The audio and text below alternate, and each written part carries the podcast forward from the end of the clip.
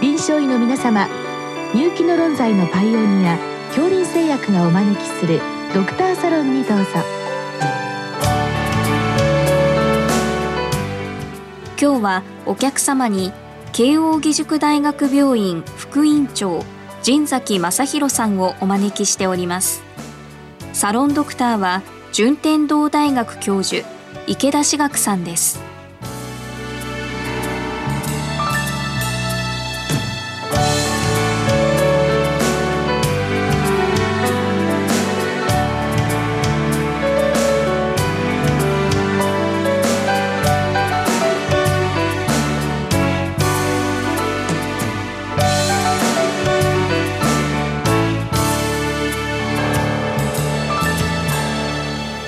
陣崎先生よろしくお願いいたします。よろしくお願いします、えー、本日はですね AI ホスピタルってなんかこう未来の病院みたいな話なんですけれどもこの構想っていうのはどういうことで始まったんでしょうか？はい。あの2017年に我々も病院もメディカル AI センターというのを作って人工知能に取り組むということを積極的に行ってきましたで2018年にあの内閣府の戦略的イノベーション創造プログラムという事業の中に、えー、病院に対する、えー、プロジェクトが組み込まれましてそれが AI ホスピタル構想というものでした。でこれが公募がかかったので我々も応募しまして採択されて、えー、AI ホスピタルを病院の中に構築していくというプロジェクトが始まりました。なかなか斬新なプロジェクトなんですけどもあの慶応大学のほかにはどのような大学が参画されてるんでしょうか？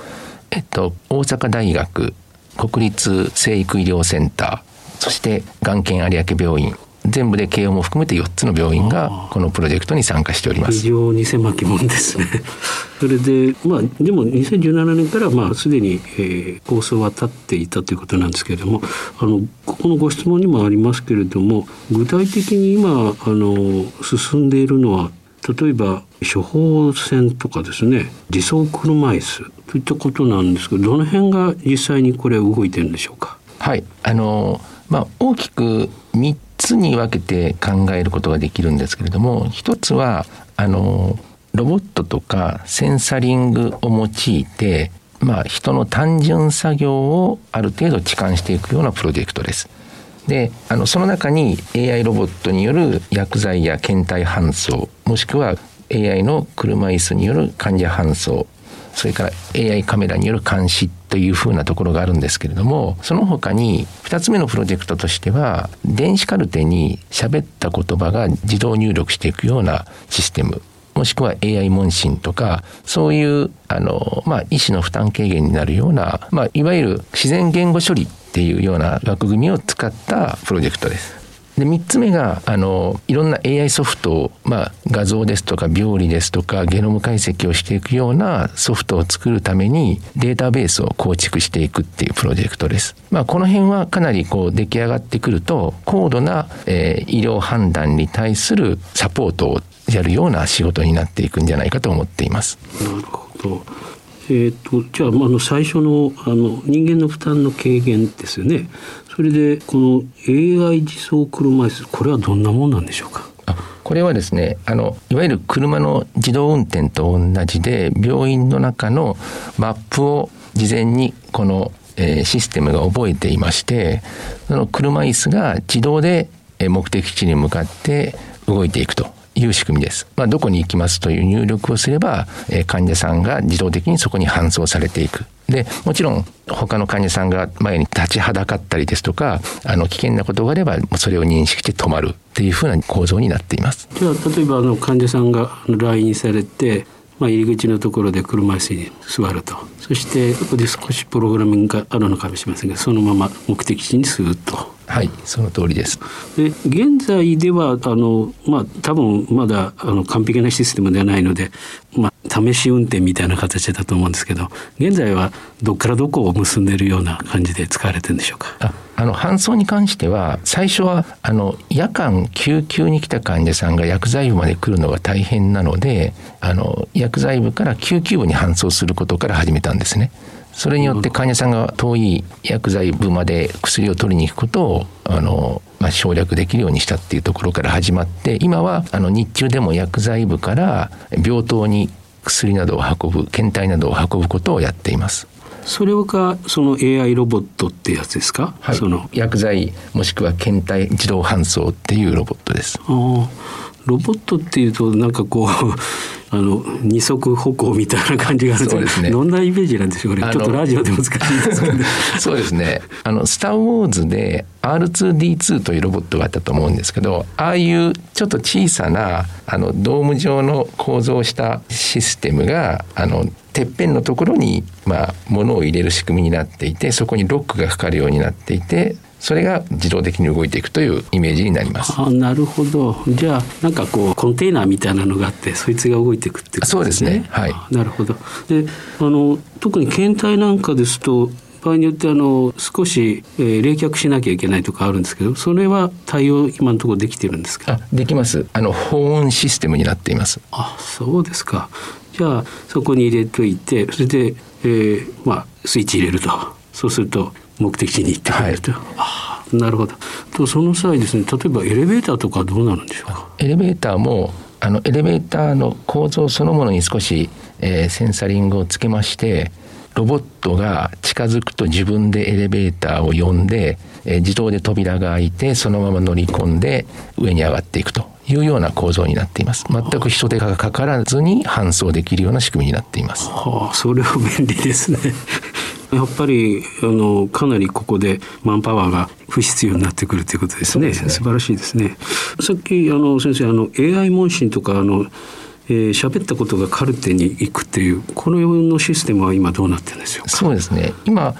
大体あの、まあ、日本語で喋ったものを正しく変換することはできるようになっていましてで目指しているのはあの喋っている内容が SOAP のどこに入るものなのか要するに主訴とか症状とか病歴とかっていうのが自動的にこう組み込まれていくような仕組みのところまではある程度できるようになっています。ああそれは便利ですね。今やはり医師の中で問題になっているのがカルテ記載ということで、ね、非常にあの多種多様なことを記載しなきゃいけないということであのメディカルクラークっていうのがくっついてますから、はい、なかなかメディカルクラークもその喋りのスピードで入れていくっていうのが難しいっていうことなんです。そうですね。ものすごくこれ負担軽減になりますよね。素晴らしいですね。それからその3つ目の AI ソフトですね。これはあの、まあ、いろんな科で画像を撮ったりとか、うん、あるいは、まあ、病理の組織ですね。そういったことがあるんですけどこれはどのくらい今進展しているんでしょうか？今あの一般的に診療用に取られたデータを、まあ、そういう研究用に用いるためには匿名化とか加盟化をしないと使えないんですけれども今はそれを加盟化匿名化して貯めていく仕組みっていうのを作って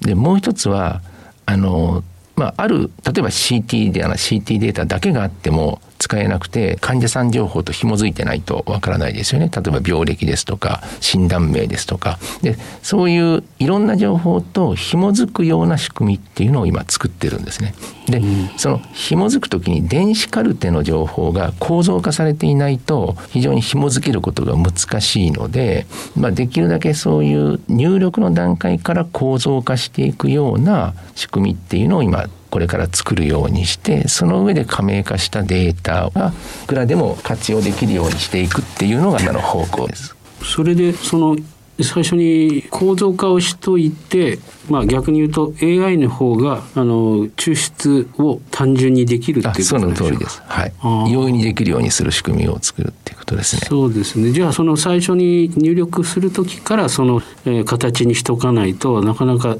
抽出が難しいということですね。そうですね。あのできるだけそれ人手がまたかかってしまう話になるので、あのそういう構造化したデータに入力していくっていうことが非常にこうあのいろんな病院によってそのやり方も違うでしょうし少し手間が普通に電子カルテ入力するよりもかかることがあるんですけど、まあ、少しそれをやってでもある程度統一化したフォーマットに入れていこうということを試みるようにしています。うんやっぱそうなんですね。いや私あの AI が勝手にあの既存のデータを取って、うん、勝手にあの匿名化して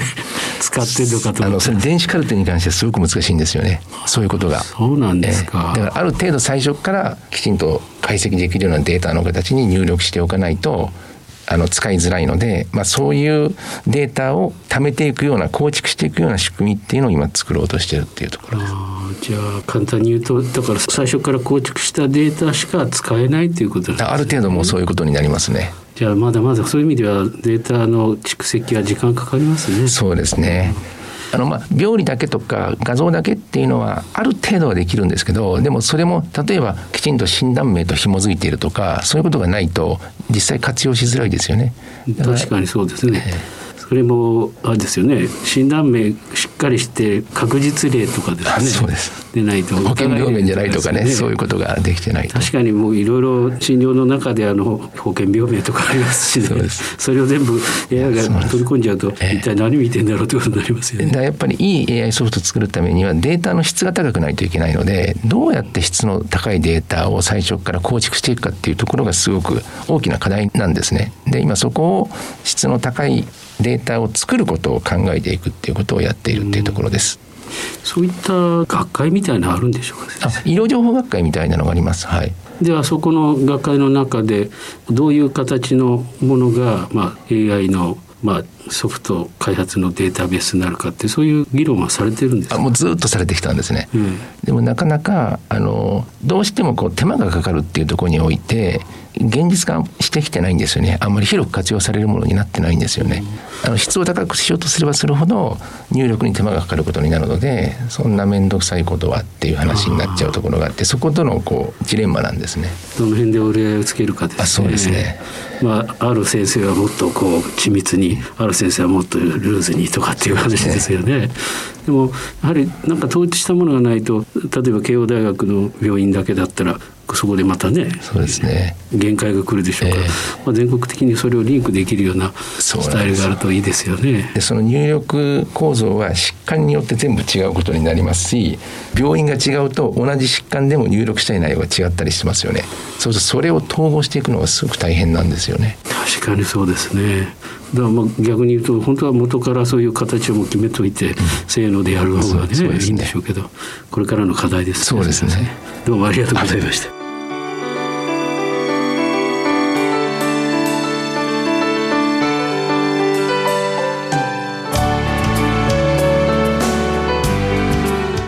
客様は慶應義塾大学病院副院長陣崎正弘さん。サロンドクターは順天堂大学教授池田志学さんでした。それではこれで恐林製薬がお招きしましたドクターサロンを終わります。